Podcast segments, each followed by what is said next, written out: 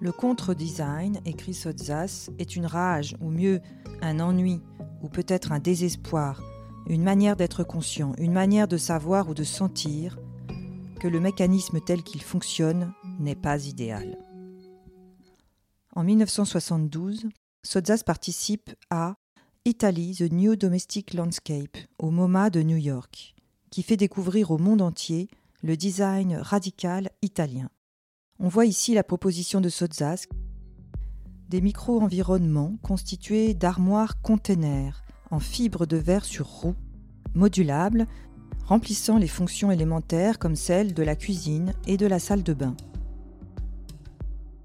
Parce que ces modules sont censés déconditionner l'individu de l'état de satisfaction lié à la possession, Sotzas leur donne une forme brutale et négligée.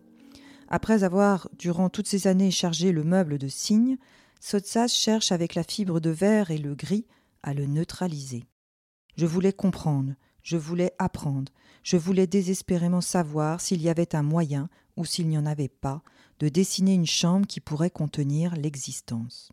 Nul doute que tôt ou tard quelque chose se fera pour qu'on puisse chaque jour endosser une maison comme on endosse un vêtement,